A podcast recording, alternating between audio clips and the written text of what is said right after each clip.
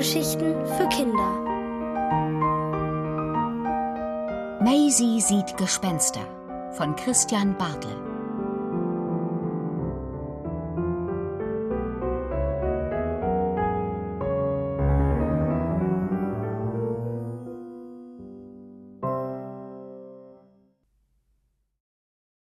Auf Wiedersehen. Wir werden ein richtiges Gespenst sehen, jubelt Maisie. Von wegen. Wir werden bloß kein Auge zutun, brummt Frau Heuschka. Dabei packt Maisies Vater gerade ein Klappbett in den Kofferraum. Für eine Übernachtung im Schlafsack war Frau Heuschka nämlich erst recht nicht zu haben. Als sie endlich über den Kiesweg fahren und vor dem uralten leeren Haus anhalten, in das sie als Familie ziehen wollten, bevor sich ihre Eltern getrennt haben, und das früher Frau Heuschka und ihrem Mann gehört hat, da springt Maisie aus dem Auto und fischt den Schlüssel aus dem Versteck unter der gesprungenen Bodenfliese. Während ihr Vater im Wohnzimmer das Bett nach den Anweisungen von Frau Heuschka aufbaut, stromert Maisie durchs Haus. Sie erkundet die Galerie im ersten Stock und schreitet die knarzende Treppe hinab. Dabei streckt sie wie eine Schlafwandlerin die Arme aus – ich bin Lady Maisie. Wer hat mich aus ewigem Schlummer geweckt? Ruft sie ins Treppenhaus. Könnte die Lady bitte ein wenig helfen? ruft der Vater, bevor er sich verabschiedet. Maisie holt den Campingkocher und Taschenlampen aus dem Auto. Im Haus gibt es keinen Strom, weil ihr Vater noch die Leitungen erneuert, bevor es verkauft wird. Ist es bald dunkel? will Maisie wissen, als sie ihr Lager aufgeschlagen haben. Nur Geduld sagt Frau Heuschka. Durch das Fenster stechen die letzten Strahlen des Tages. Gleich wird die Sonne hinter den schwarzen Tannen verschwinden. Mach dir nicht zu viel Hoffnung. In all den Jahren, in denen mein Mann Samu und ich hier wohnten, haben wir nie einen Geist zu Gesicht bekommen. Und wo ist dieser Samu? Haben Sie sich auch getrennt? will Maisie wissen. Frau Heuschka seufzt. Nein, Samu ist sehr krank geworden und dann gestorben. Maisie schaut sie erschreckt an. Sie weiß nicht, was sie darauf erwidern soll. Glücklicherweise nimmt ihr Frau Heuschka die Entscheidung ab. Sie beginnt vom Leben in diesem Haus zu erzählen. Was haben wir hier rauschende Abende verbracht? Samu war ein hervorragender Tänzer, obwohl er nicht besonders groß war. Dafür war er Finne. Die Finnen sind die besten Tango-Tänzer der Welt. Frau Heuschka schaut Maisie durch ihre Brillengläser an. Außerdem reden die Finnen nicht viel. Das schätzte ich an einem Mann besonders. Sie besitzt diese Eigenschaft eher nicht. In ihre Wolldecke gewickelt, liegt sie auf dem Klappbett und hört gar nicht mehr auf zu reden.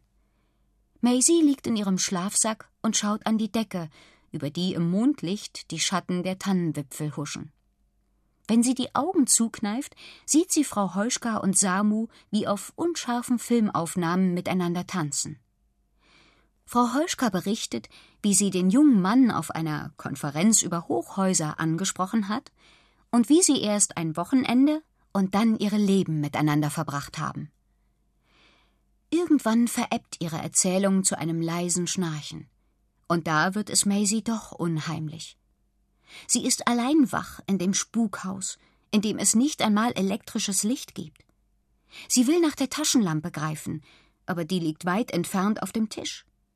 Ganz tief gräbt sie ihr Gesicht in das Kuschelgespenst, denn plötzlich hört sie ein Geräusch. Frau Heuschka, da ist jemand, flüstert Maisie, aber die antwortet nur mit einem Schnarcher. Maisie lugt durch Herrn Spinats Gardinenstoff.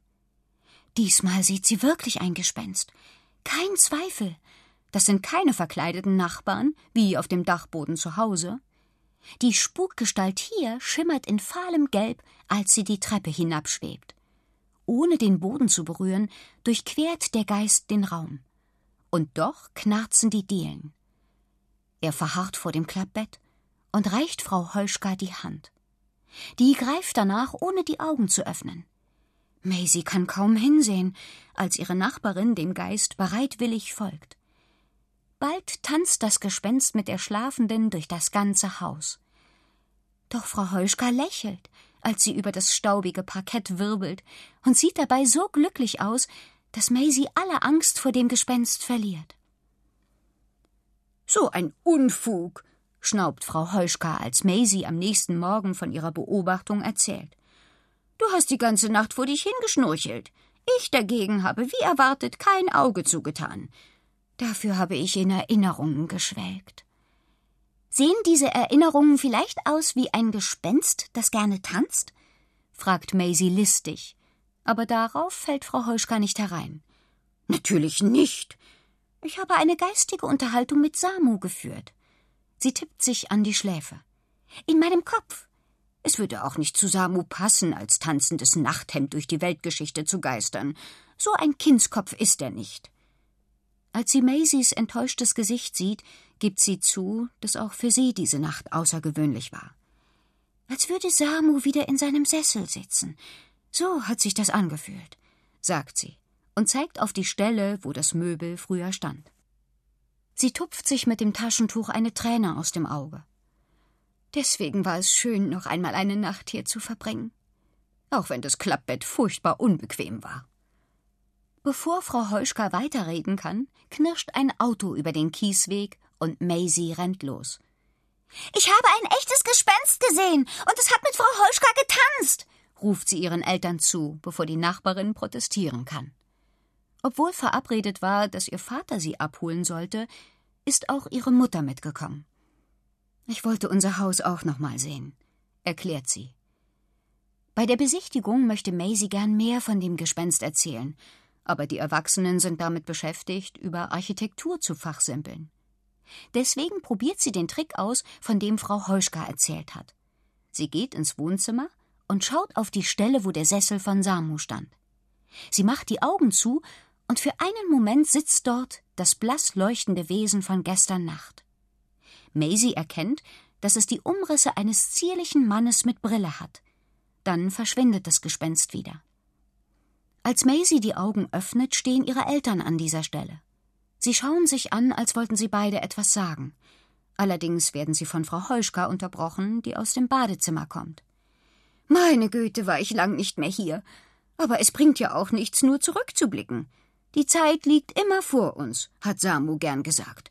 Allerdings auf Finnisch, verkündet sie und stolziert hinaus. In der Eingangstür dreht Frau Heuschka sich noch einmal um. Sie wirft eine Kusshand in den Raum und ruft etwas.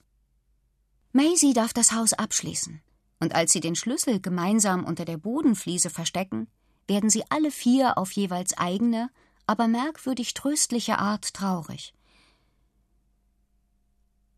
Immerhin haben wir uns jetzt richtig verabschiedet, sagt Maisies Vater zu Maisies Mutter. Maisie hakt sich bei Frau Heuschka unter und fragt, was sie eben ins leere Haus gerufen hat. Necke mi ihn, sagt Frau Heuschka und schnieft ein bisschen. Das ist finnisch und heißt Auf Wiedersehen.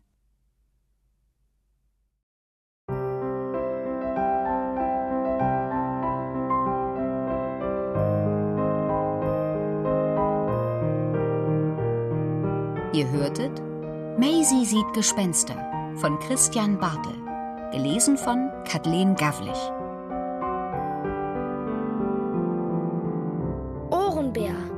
Hörgeschichten für Kinder in Radio und Podcast.